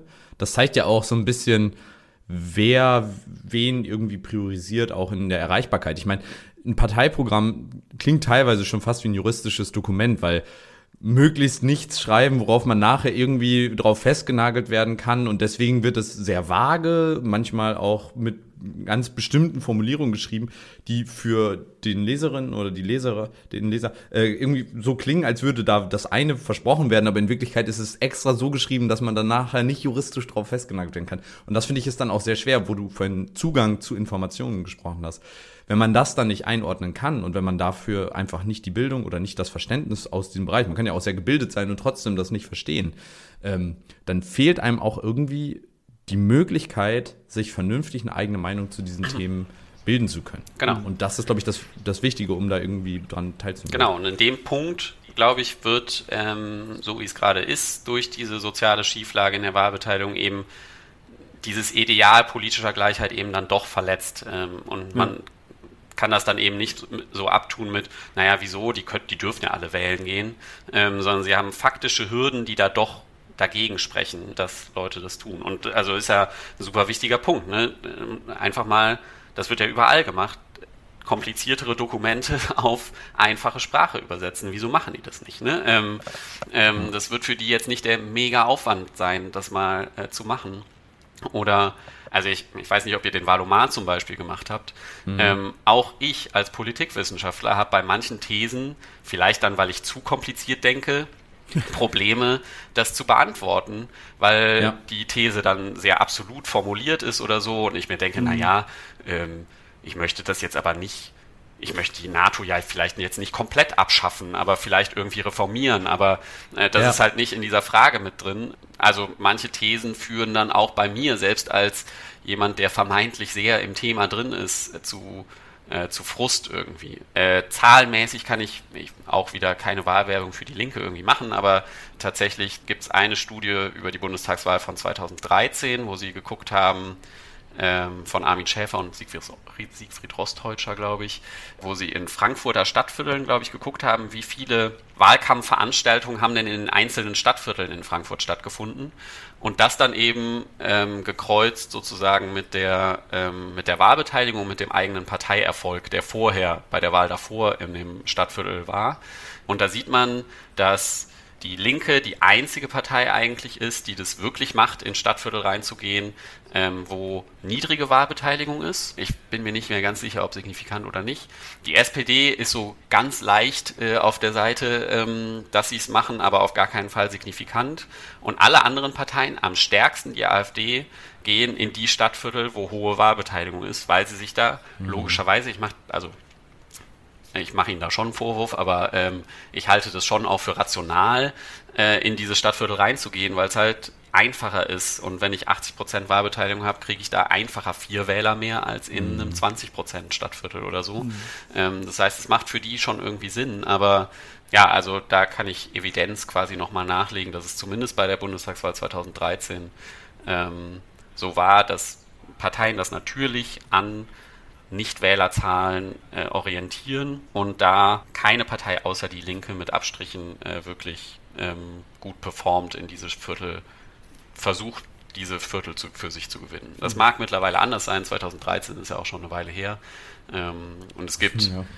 jetzt auch von anderen Parteien auch im Zweifel mal langfristige Projekte, wie so Stadtteilprojekte oder so, wo man dann langfristiger auch in so einem Stadtteil drin ist. Das ja, ist ja vielleicht sogar nachhaltiger als irgendwie eine Wahlkampfveranstaltung ja. ähm, dann in dem Stadtviertel zu machen. Aber zumindest in die Richtung äh, ging die Evidenz auch, dass die Linke da so ein bisschen mehr hinterher ist. Was für sie natürlich auch irgendwie Sinn macht, weil sie vermeintlich diejenige Partei ist, die die Leute am meisten oder die diese Gruppe am meisten anspricht. Vermeintlich. Ja, ich würde sagen, also es vermeint, ja, ja, das ist, äh, können wir ja überall vorsetzen, vor jedem Satz, den wir hier sagen. Ja, ja. Ähm, aber das äh, verstehe ich, kann es auch nachvollziehen, glaube ich. Also das, also was heißt, glaube ich, ich kann es nachvollziehen, dass die da die besten ähm, ja, die am meisten vertreten sind in diesen, in diesen Bereichen. Wir haben ja jetzt viel über Deutschland gesprochen, aber ich glaube, das ist ja nicht nur ein deutsches Problem. Ne? Das ist ja etwas, was wir auch in Europa ganz viel sehen. Du bist ja auch auf Europapolitik äh, spezialisiert, sage ich mal. Ähm, und da sehen wir das ja auch, wenn wir uns die Wahlbeteiligung nach Ländern angucken. Also wenn wir das jetzt gar nicht mal auf die einzelnen Personen runterbrechen, sondern einfach auf Länder, sehen wir ja das gleiche Bild eigentlich. Also wir sehen die, die sozial starken Länder, sage ich jetzt mal in Anführungsstrichen, ähm, und die vielleicht sozial schwächeren Länder. Und da sehen wir auch, dass da die Wahlbeteiligung bei EU-Wahlen äh, sehr, sehr auseinandergeht.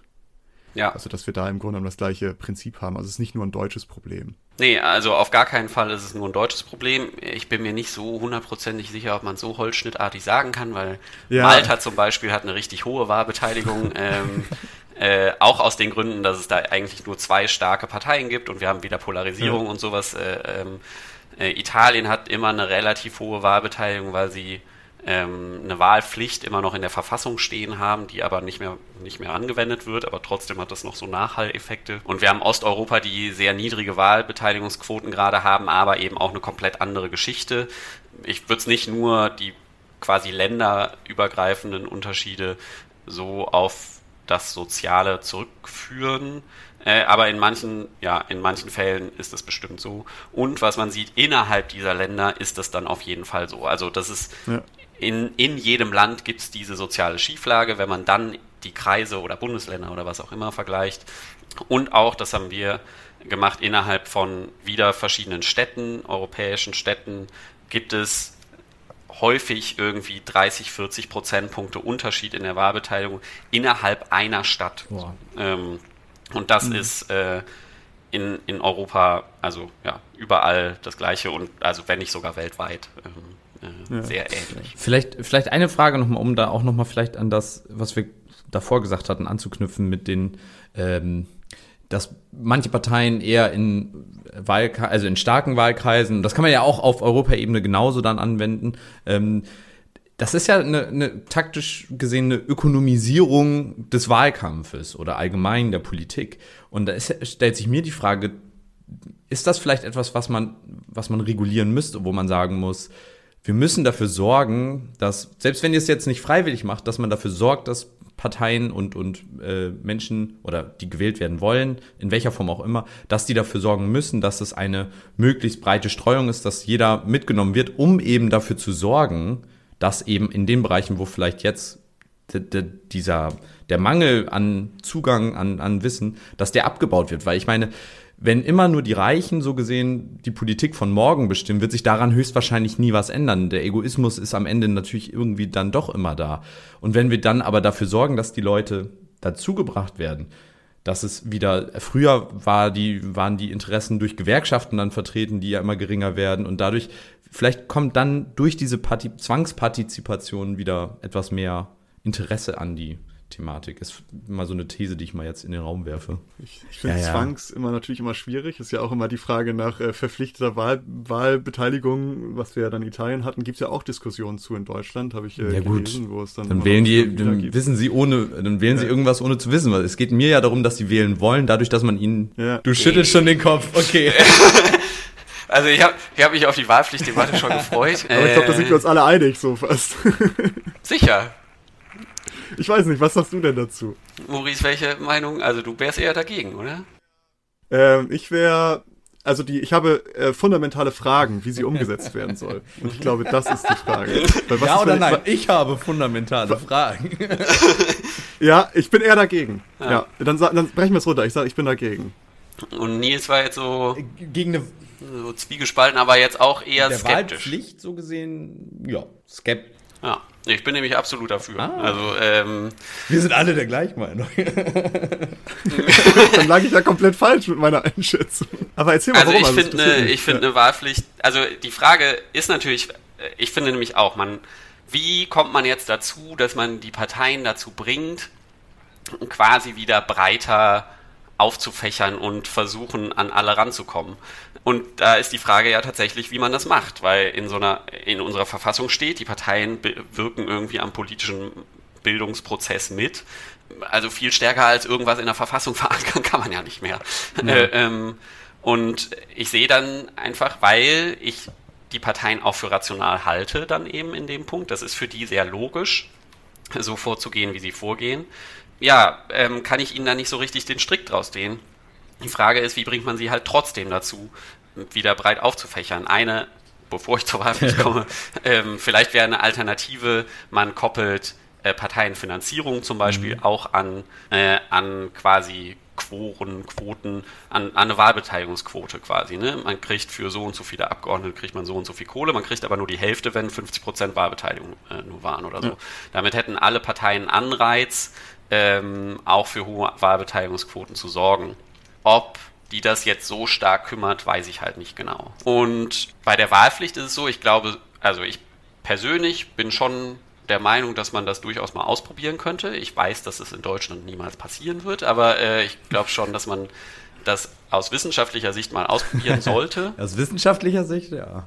Weil das ein, ein ein Mittel ist, wie man sehr schnell, man kann das per Gesetz beschließen ähm, und dann wird es bei der nächsten Wahl so gemacht, sehr schnell und sehr einfach ähm, Wahlbeteiligungsquoten erhöhen kann. Und wir sehen das in Luxemburg und Belgien, dass das an Wahlbeteiligungsquoten von 90 Prozent irgendwie oder teilweise über 90 Prozent äh, dann eben locker ranreicht.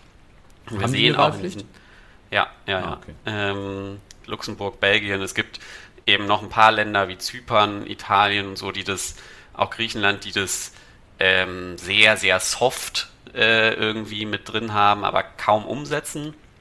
In Luxemburg und Belgien ist es so, deswegen direkt konkret vielleicht, ja, wie ist das alles umgesetzt und so, äh, ist es so, dass man eine Strafe zahlen muss eigentlich, ähm, wenn man nicht zur Wahl gegangen ist. Die bewegt sich im Bereich von so Strafzetteln ähm, für Falschparken, also 20 Euro, 50 mhm. Euro so um den Dreh, kann bei wiederholtem ähm, mal äh, auch steigen bis auf 200 Euro und es gibt auch das ultimative Ding einer Gefängnisstrafe, wenn man nicht wählen gegangen ist. Theoretisch. Äh, praktisch mhm. ist es so, dass seit 2003, glaube ich, war der letzte Fall, wo irgendjemand in Belgien ähm, wegen nicht zur Wahl gehen irgendwie verurteilt oder strafrechtlich verfolgt wurde. Das heißt, es sind relativ geringe Strafen im Normalfall, ähm, die dazu noch, weil, also Belgien ist jetzt auch nicht das super strukturierteste Land irgendwie und die haben auch eigene Probleme mit ihrer Bürokratie. Äh, das ist ja auch alles ein Aufwand, den man da fahren muss. Äh, das, das, machen die einfach auch nicht, weil sie es nicht schaffen. Und trotzdem schaffen wir das relativ hohe Wahlbeteiligungsquoten dazu ja, zu erreichen. Und dazu äh, die soziale Schieflage auch noch nicht wegzumachen, aber zumindest ein bisschen zu verringern. Und das wäre jetzt zumindest mein Hauptziel in diesem äh, mhm. äh, da drin. Ähm, dazu, das sagte Nils eben, naja, dann wählen die halt äh, irgendwelches uninformiertes Zeug. Ähm, da stelle stell ich dann immer die Gegenfrage, naja, würdest du sagen, dass alle Wähler super informiert irgendwie zu einer Entscheidung kommen? Ziemlich viele wählen halt die SPD, weil seit drei Generationen in dieser Familie SPD gewählt worden ist. Und es gibt sicher auch Familien, wo die Frau immer noch sagt, naja, was, was ich wähle, sagt mir mein Mann oder so. Mhm. Ähm, das sind ja jetzt auch keine wahnsinnig überzeugenden Argumentationen, warum man zu irgendeiner Wahlentscheidung gekommen ist. Nee. Und die und also da fragen wir nicht nach, ob das irgendwie, in, äh, irgendwie informiert wäre oder nicht. Äh, und ich halte das auch für das super Schöne an Wahlen im Gegensatz zu vielen anderen Partizipationsmöglichkeiten, dass man mit sehr einfachen Heuristiken, mit sehr einfachen Vorgehensweisen zu einer Entscheidung kommen kann, wie informiert auch immer die ist. Ähm, aber das halte ich bei Wählern und Nichtwählern für ähnlich, ähm, ähnlich problematisch quasi. Äh, also und was man aus der Forschung dann sieht, ist, dass dieses Random Voting eigentlich auch nicht so stark stattfindet. Es gibt ein paar mehr ungültige Wahlen, äh, oder Wahlzettel. Es gibt aber auch immer die Möglichkeit, in den Ländern, wo das umgesetzt ist und auch in manchen Ländern, die gar keine Wahlpflicht haben, gibt es die Möglichkeit des äh, Vote Blanc oder ja, blank wählen mhm. oder so eine Option. Ich bin mit keiner der oben genannten Optionen irgendwie einverstanden. Ähm, das heißt, gerade Protestwähler müssten eigentlich total für eine Wahlpflicht in dieser Fassung sein, weil sie da ankreuzen können, ich finde die alle scheiße. Mhm. Ähm, jetzt werden sie halt in einen Topf geworfen mit irgendeinem Typen, der halt Formel 1 gucken möchte und deswegen das irgendwie nicht schafft oder von Samstagnacht noch verkatert ist oder so. Äh, und, ähm, oder halt einfach keinen Bock hat. Und ja. mit denen werden die, die vermeintlich da irgendwie Protest ausdrücken wollen, halt in einen Topf geworfen. Und mit so einem Prinzip äh, könnte man das eben stärker differenzieren und vielleicht hätte ähm, so ein, so ein Wert von, naja, wir haben auch 15 Prozent, die hier irgendwie angekreuzt haben, ich finde euch alle kacke ähm, und ich lehne das System ab. Ähm, auch ein bisschen mehr Aussagekraft, außer das, was wir eben hatten, naja, 25 Prozent Nichtwähler sind halt irgendwie super heterogen und wir können nicht, wir wissen nicht, was dahinter steckt. Mhm. Ähm, ich bin nicht dafür, die Wahlbeteiligung jetzt als Allheilmittel zu sehen, äh, die Wahlpflicht ja. als Allheilmittel zu sehen. Was die Forschung auch zeigt, ist, dass Leute nicht automatisch politisch interessierter werden, wenn sie wählen müssen. Das muss ergänzt werden durch Maßnahmen politischer Bildung, die langfristiger irgendwie wirken können, um so dieses Gesamtkonzept wieder aufzufangen. Aber an sich so all, all das, was wir sonst so versuchen und was so für Vorschläge dann teilweise diskutiert werden, ähm, Wahlbüros länger offen lassen, Wahlen auch im Supermarkt oder sowas, das ähm, hat Berlin ja jetzt ausprobiert, hat gut geklappt, die Wahl. das, das halte ich halt alles auch für zu kurz gesprungen. Bei uns ist Wahl, die Wahl an sich schon ziemlich einfach. Ähm, ja. Man können, kann das bestimmt noch vereinfachen, indem man dem das Briefwahlding direkt mit der Wahlbenachrichtigung irgendwie mit in so einen Briefumschlag legt und man das nicht erst bestellen muss und so weiter und so fort. Aber an sich ist es schon relativ einfach in Deutschland und eigentlich in weiten Teilen Europas umgesetzt, weswegen ich mir halt von diesen kleinen Maßnahmen nicht mehr so wahnsinnig viel verspreche. Die Wahlpflicht aber dann eben ja, empirisch gezeigt ja. hat, dass sie der große Sprung sein kann. Und jetzt kommt der Freiheitsmann wieder äh, und sagt, du, das ist ja ein Eingriff in meine Freiheit. Ich finde, wir müssen uns halt überlegen, was uns das denn wert ist. Ähm, und wir haben beispielsweise auch andere Pflichten und Eingriffe in unsere Freiheiten. Schulpflicht oder so, das finden, wenn wir uns zurückerinnern, ähm, und hoffentlich, vielleicht hören ja auch manche zu, äh, die in dem Alter sind, finden die auch doof, so äh, in, in manchen Situationen, dass es das gibt. Aber wir als Gesellschaft haben halt entschieden, dass eine bestimmte Dauerbildung notwendig ist, um in unserer Gesellschaft zu partizipieren. Also führen wir dafür eine Pflicht ein. Ähm, Steuerpflicht. Ne? Findet jeder, wenn er eine Steuererklärung macht, richtig kacke. Ähm, äh, und könnte man sich ja auch vereinfachen. Aber an sich wird nicht darüber diskutiert, dass, dass wir Steuern grundsätzlich brauchen, um irgendwas am Laufen zu halten. Wie hoch die sein muss und ob das jetzt Vermögenssteuer oder was auch immer sein muss, das sind halt Detailfragen. Aber dass es das Konzept von Steuern gibt, ist, eine, ist ein absoluter Eingriff in meine Freiheit. So, ich verliere da deutlich an Geld. ein bisschen, ja. äh, aber ich bin mir halt bewusst, dass es das braucht, um ähm, sowas am Laufen zu halten. Und ich finde, alle paar Jahre und selbst wenn es super hochkommt mit Kommunalwahl, Landtagswahl, Europawahl, Bundestagswahl zusammengenommen, ähm, vielleicht einmal im Jahr, eher alle zwei oder drei, sonntags einen kleinen Spaziergang um die Ecke zu machen in die Schule oder mhm. wo auch immer die, das Wahlbüro halt ist und ein Kreuz zu machen mit, mit diesem Hinweis, naja, ich kann da auch explizit sagen, ich finde das hier nicht gut alles, ähm, halte ich für jedenfalls einen verkraftbaren Eingriff in, in meine Freiheit. Ähm, mhm. Ja, also ich bin mir ziemlich sicher, dass das in Deutschland eine schwierige Diskussion ist. Ähm, und äh, auch aus eigener Erfahrung, ähm, wenn man äh, dann irgendwie bei einschlägigen Zeitungen, die dem Freiheitslager sehr stark zugetan sind, äh, so Meinungen veröffentlicht, dann ähm, kriegt man da auch den Shitstorm äh, ab. Aber also ich finde, man könnte es schon versuchen und die Forschung zeigt eigentlich, dass das gut funktioniert und solche Sachen wie Random Voting und sowas nicht so stark vorkommen, wie man, wie man das immer sich ausmalt. Und um dann vielleicht die, den Bogen wieder ganz zum Anfang zu führen, sobald dort in diesen sozialen Brennpunktvierteln äh, dann Wahlpflicht herrscht, ist es ja für die Parteien auch wieder im Umkehrschluss attraktiv, dahin zu gehen. Genau, ja. genau. Äh, genau, der Spin, den habe ich eben nicht gemacht, das stimmt. Die Parteien müssten sich dann eben auch mit diesen Gruppen wieder beschäftigen, weil jetzt ist es so, wer nicht wählt, der ist eigentlich egal. Auch wenn fünf Leute wählen, ähm, mhm. ist die Wahl rechtmäßig und ich muss, also Parteien mhm. müssen sich jetzt nicht zwangsläufig um Wahlbeteiligung kümmern, ähm, auch wenn sie das am Wahlabend natürlich immer bedauern, dass es niedrig ist, aber am Ende ist es, kann es ihnen eigentlich so ein bisschen egal sein. Egal sein, ja. Ähm, eine Wahlpflicht würde dazu führen, dass sie sich eben mit allen Leuten irgendwie beschäftigen mhm. müssen. Aber jetzt kann ich eine, einen schönen Bogen machen, weil, also ich finde deine Argumentation super und ich finde die auch nachvollziehbar. Hast du einen überzeugt? Ja, aber das, das was, äh, was du noch gesagt hast, dass das halt nicht dieses Allheilmittel ist, ähm, ich finde halt die Maßnahmen, die dann dazukommen müssten, würde ich interessanter finden, weil das dann halt wirklich auf die politische Bildung geht, weil ja halt die Informiertheit dadurch nicht unbedingt steigt.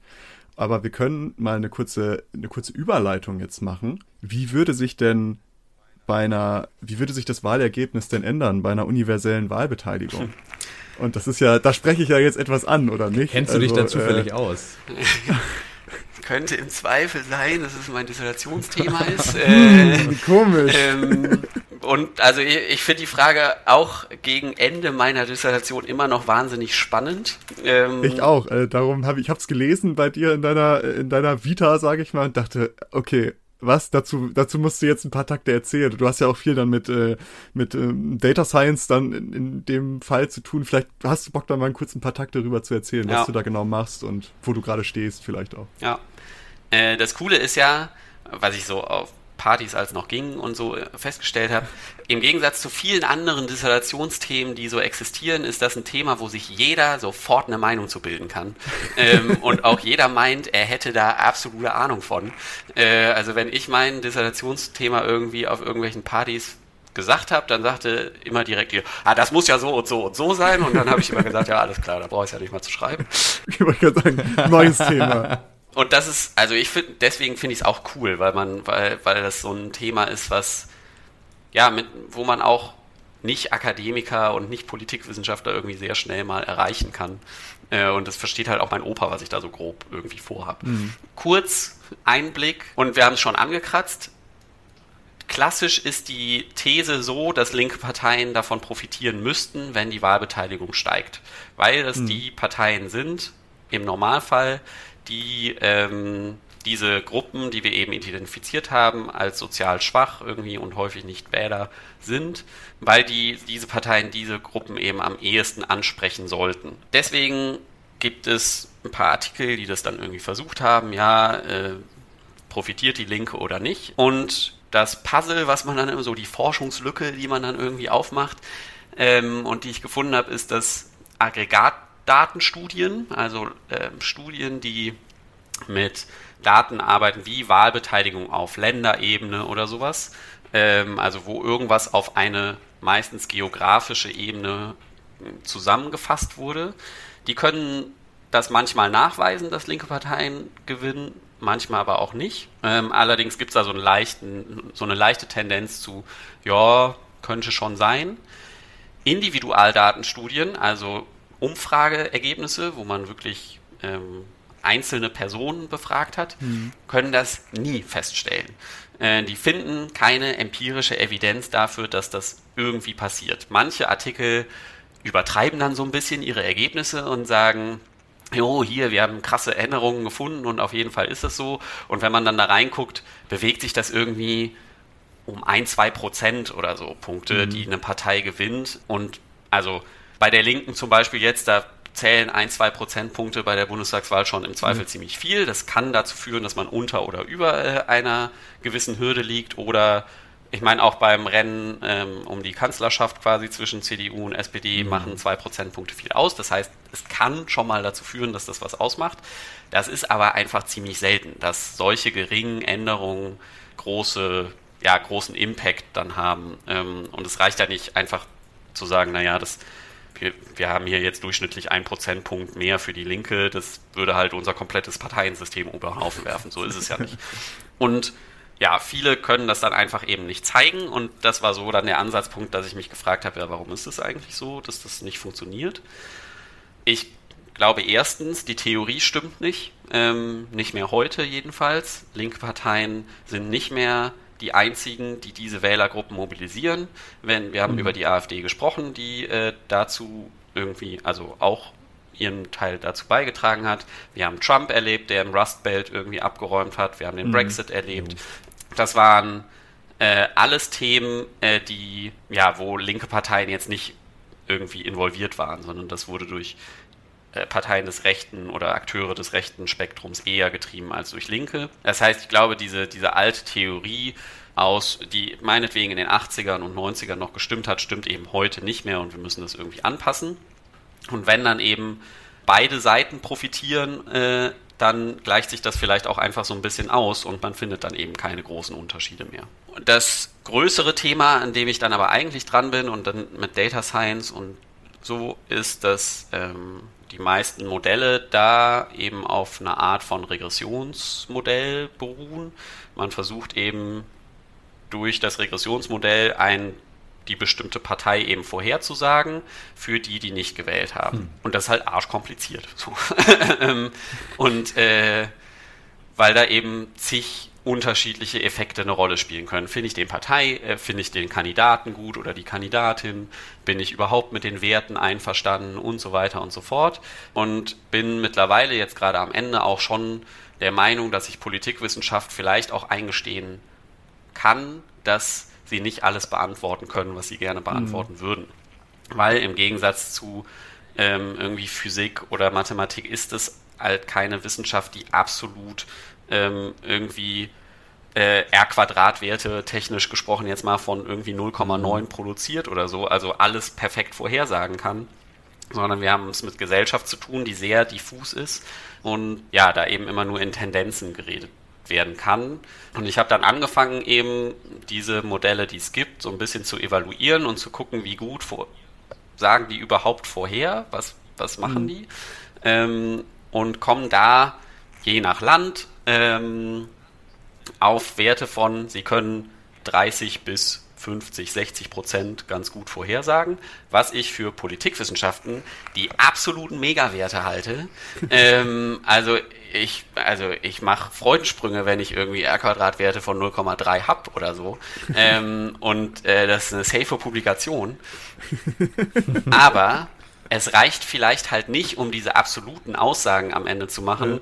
So ändert sich das Wahlergebnis, weil die restlichen 50 Prozent sind halt random äh, und ja. irgendwie drüber geraten. Da kommt dann noch hinzu, dass viel dieser Forschung äh, aus den Vereinigten Staaten kommt, wo das deutlich einfacher ist, weil wir eigentlich mehr oder weniger ein Zwei-Parteien-System haben. Wähle ich nicht die einen, wähle ich halt die anderen. Im europäischen Parteiensystem ist es meistens eben deutlich differenzierter. In Schweden oder so sitzen halt acht oder neun Parteien im Parlament und dann mit, diesem, mit diesen Modellen zu unterscheiden, ähm, wähle ich jetzt die, die Halblinken, die ein bisschen mehr linken oder die sehr linken, ist halt deutlich komplizierter als nur zwischen zwei Polen zu unterscheiden. Ähm, und ja, ja, vielleicht muss sich Politikwissenschaft dann eingestehen, dass sie das nicht so überzeugen kann, dass es dafür ausreicht. Den dritten Punkt, der dann äh, noch da drin ist, ist, dass ich dann doch noch mal was anderes ausprobiere, nämlich nicht das klassische Regressionsmodell, äh, sondern versuche mit so Machine Learning Verfahren und Klassifikation. Politikwissenschaft hat halt so die Tradition, dass sie ihre ihre Modelle so auswählt, dass sie danach gut erklären können und dass ich auch einzelne Koeffizienten gut erklären kann, dass ich sagen kann, jo, hier den größten Impact hat irgendwie die Links-Rechts-Skala oder sowas. Ähm, und ich für, mein, für meine Frage, für diese Prognose von Wahlergebnissen eigentlich festgestellt habe, mir ist es scheißegal, ob der Mensch gerne Zitronen isst und deswegen FDP wählt oder was auch immer, sondern ich möchte das möglichst gut klassifiziert haben. Ich möchte möglichst gut die richtige Partei da eingesetzt haben. Und das, ja, also äh, ist der Spoiler, wenn es dann irgendwie erschienen ist, geht mit manchen Machine Learning-Algorithmen durchaus besser als mit den klassischen äh, multinomiale Regressionen oder so, die die Politikwissenschaft bisher so gemacht hat. Aber auch mit meinen Verfahren sehe ich jetzt nicht die krassen Veränderungen. Ich habe deutlich bessere Werte als meiner Meinung nach meine Vorgänger, aber ähm, meiner Meinung nach reicht es halt nicht, um diese Absolutaussagen ähm, vernünftig treffen zu können. Ich mache also in meiner Dissertation eigentlich alles kaputt. das ist ja auch, ist ja auch ein Ergebnis. Ja. Ist, ja, ist, ist, ja auch ein Ergebnis, sagt man immer. Ne? Ähm, und das ist ja aber, ist ja vielleicht auch was, was logisch ist. Also wie willst du das auch, wie willst du alles mit ein, einberechnen, sage ich mal, dass du das absolute, ultimative Ergebnis bekommst? Ähm, aber ich glaube, Machine Learning, da ist Nils äh, auch, äh, findet er wahrscheinlich interessant. Ist ja unser ITler, ja, du, der, der KI-Junge hier. Da, da habe ich auch auf jeden Fall. Was, was macht, äh, jetzt so aus reinem Interesse, was, was habt ihr da so für Verfahren verwendet oder was verwendest du? Das, was am Verfahren? besten funktioniert, sind Random Forests tatsächlich. Bisher jedenfalls. Ich mhm. ähm, äh, kann relativ einfach zwischen den Modellen noch switchen und noch ein bisschen ausprobieren. Was noch halbwegs gut funktioniert, ist auch eine Eve Base tatsächlich. Und die neuronalen Netze dauern tatsächlich noch ziemlich lange. Deswegen weiß ich noch nicht so genau, ob die vielleicht noch ein bisschen mehr rausholen. Ja. Also es ist so ein bisschen der, die, die ja, was heißt der Anspruch? Die DIS hat so ein bisschen den Anspruch, was mitschwingt. Guckt mal auch links und rechts irgendwie, was sich so in der letzten Zeit mhm. getan hat. Und das kommt tatsächlich auch immer mehr, so Computational Social Sciences und sowas. Da so ein bisschen mit reinzuspielen. Ja, probiert doch auch mal was anderes aus, weil das kann unter bestimmten Bedingungen eben schon funktionieren. Äh, was bisher am besten funktioniert, sind die Random Forests. Gerade in dem Bereich kannst du ja tatsächlich sogar noch ähm, Impacts ja. feststellen. Also wenn es um, um Bäume geht, da kannst du ja Gott sei Dank, sage ich mal in Anführungsstrichen, Gott ja. sei Dank dann noch sagen, es ist die gelbe Zitrone und nicht genau. der grüne Ball. Ähm, so, wenn man dann irgendwann bei Deep Learning ankommt, dann äh, Explainable AI ist da ja noch in den Kinderschuhen. Ähm, da gibt's ja bisher nur so ein paar äh, ja, Ansätze. Da wird es dann sehr schwierig zu sagen, ja, wir können relativ, also es ist ja das, was dann so Cambridge Analytica und so weiter mit ihren Deep Learning Modellen machen. Wir haben hier die ganzen Daten von Facebook und Co. Wir wissen nicht warum, aber wir ja. wissen was. So, wir können dir nicht sagen warum, aber es, es ist, so, das. Es ist so, wie es da steht. Äh. Genau, wir haben so viele Daten über diesen Menschen und über so viele Menschen, dass wir einfach mit diesen Daten dann einfach durch diese sehr starke Überwachung in Anführungsstrichen, die wir durch Social Media haben, einfach sehr gut approximieren ja. können. Das ist ja. wahrscheinlich. Da ist so das ist auch also ein Punkt, den ich so später in der Diskussion dann äh, mache. Ähm, Cambridge Analytica oder Facebook oder wer auch immer weiß einfach mhm. viel, viel mehr über Menschen als ja. die Politikwissenschaft. Ne? Also ich habe, ich mache das für alle EU 27, 28. Da gibt es verschiedene, verschiedene Umfragen zu und die haben halt maximal 1500 mhm. Befragte mhm. irgendwie pro Land. Ähm, dass ich damit jetzt nicht das äh, irgendwie Deep Learning Modell irgendwie vernünftig aufstellen kann, ist halt klar. Und halt wieder, es ist halt eine Datenschwäche, die die, mit der die Politikwissenschaft halt irgendwie umgehen muss. Ich finde aber auch, dass man das so sagen kann, dass man damit halt umgehen muss und dann manche Sachen ja. eben nicht so machen kann, wie man möchte. Es ist ja auch so ein Problem, dass halt die, diese großen Social Media Netzwerke, die für Forschung eigentlich eine sehr gute Grundlage bieten würden, die extrem Gatekeeper sind. Ja. Weil die sind ja sind sehr restriktiv mit dem Zugang zu Daten, wer da jetzt ran darf und was genau erforscht werden darf. Da ist doch gerade die Whistleblowerin vor Facebook, die vom Kongress eben genau das sagt. Es gibt extrem viel Forschung äh, innerhalb von Facebook und sie veröffentlichen sie einfach nicht. Und das ist ja noch das, das ist ja noch viel schlimmer aus meiner Sicht als, als Gatekeeping, zu sagen, es ist schlecht für uns, deswegen veröffentlichen wir das nicht. Äh, das ist wie zu sagen, Atomkraft äh, oder radioaktive Strahlung, die Forschung dazu, die veröffentlichen wir nicht. Wir behalten weiter die Uranuhren und äh, haben jetzt auch Tassen davon, weil das leuchtet ja so schön nachts. Und äh, wir wissen zwar eigentlich, dass das total tödlich ist, aber wir veröffentlichen das nicht. Also überspritzt gesagt natürlich, aber es ist, solche Forschung muss aus meiner Sicht, egal ob sie gut oder schlecht ist für die jeweiligen Personen, muss immer veröffentlicht werden. Und es ist immer eine Erkenntnis, die vielleicht einem selbst dann nicht das bringt, was man sich erhofft, aber dem, dem der Gesamtwissenschaft und der Gesamtgesellschaft eben ganz viele Vorteile bringt. Und deswegen, das ist ganz kritisch und sehr aber das ist aber nochmal ein ganz anderes Thema. Ich meine, ähm, Exakt. ist auch ein Problem, aber äh, ich würde hier jetzt auch zum Schluss kommen. Wir haben echt länger geredet, als wir eigentlich geplant hatten. Ich hab's euch vorher gesagt. Blick auf die Uhr. Ja, ja, du hattest es auch geschrieben. Ich dachte, äh, ich hatte es mir schon fast so ein bisschen gedacht. Äh, es war mir eine große Freude, mit dir zu sprechen, Stefan, und auch mal so deinen, deinen Blick darauf zu kriegen und auch von deiner Dissertation zu hören, ist doch sehr interessant. Das, was ich mit rausnehme, ist, es bleibt weiter unklar. Wir finden nicht das, äh, das ex extreme Mittel, aber wir können besser werden, indem wir mit der Technologie mitgehen. Und ähm, vielleicht ist Wahlen auch nicht so einfach, wie man sich das vielleicht denkt, dass immer X gilt, wenn Y erfüllt ist. In diesem Sinne vielen, vielen lieben Dank für dein, für dein Input und ich hoffe, es hat euch allen gefallen, die hier zuhören. Und äh, wir hören uns nächste Woche wieder. Ja, ich danke euch auch. gerne, gerne. ja, ich euch auch. Äh, vielen Dank, war spannend. Sehr schön, vielen lieben Dank. Dann äh, tschüss, tschüss. Ciao. Tschüss. Danke, dass ihr diese Episode komplett gehört habt. Solltet ihr uns hier noch nicht folgen, würden wir uns sehr freuen, wenn ihr unseren Podcast abonniert und bewertet. Wir stecken viel Arbeit in dieses Projekt und freuen uns über jedes Feedback. Folgt uns gerne auch auf Instagram und oder Twitter, wenn ihr absolut nichts mehr verpassen wollt. Links dazu findet ihr in der Episodenbeschreibung. Danke für den Support, hoffentlich bis zum nächsten Mal.